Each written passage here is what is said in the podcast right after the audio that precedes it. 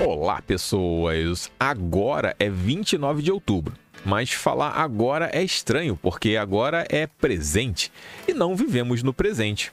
Porque enxergamos porque tem luz.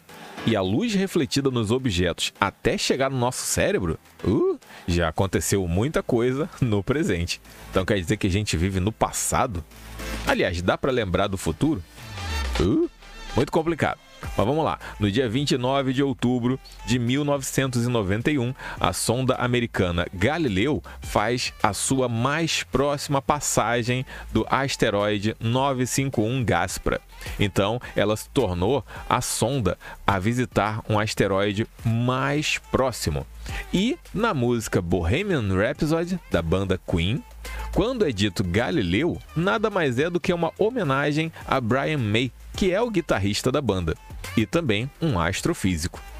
E nessa mesma data, só que lá em 2004, Osama Bin Laden admite a sua ligação direta com os atentados de 11 de setembro. E isso impressionou um total de zero pessoas.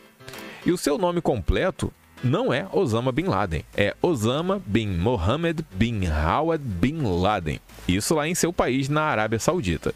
E lá ele era o segundo mais rico. O primeiro era o próprio rei nascia nesse dia, só que em 1852, Maria Cristina de Orleans, uma princesa por nascimento que era filha de Antônio Orleans, duque de Montpensier e Luísa Fernanda da Espanha.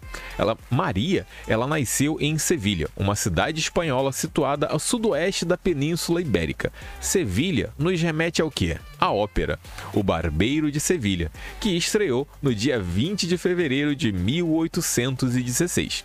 E ópera ópera era outra coisa homenageada na música Bohemian Rhapsody. E como já foi dito bastante coisa hoje, ó, nasceu quem chegou no mundo, morreu quem partiu dele. Hoje é um dia de um monte de coisa, mas também é dia de dar like nesse vídeo. E nos vemos amanhã, hein?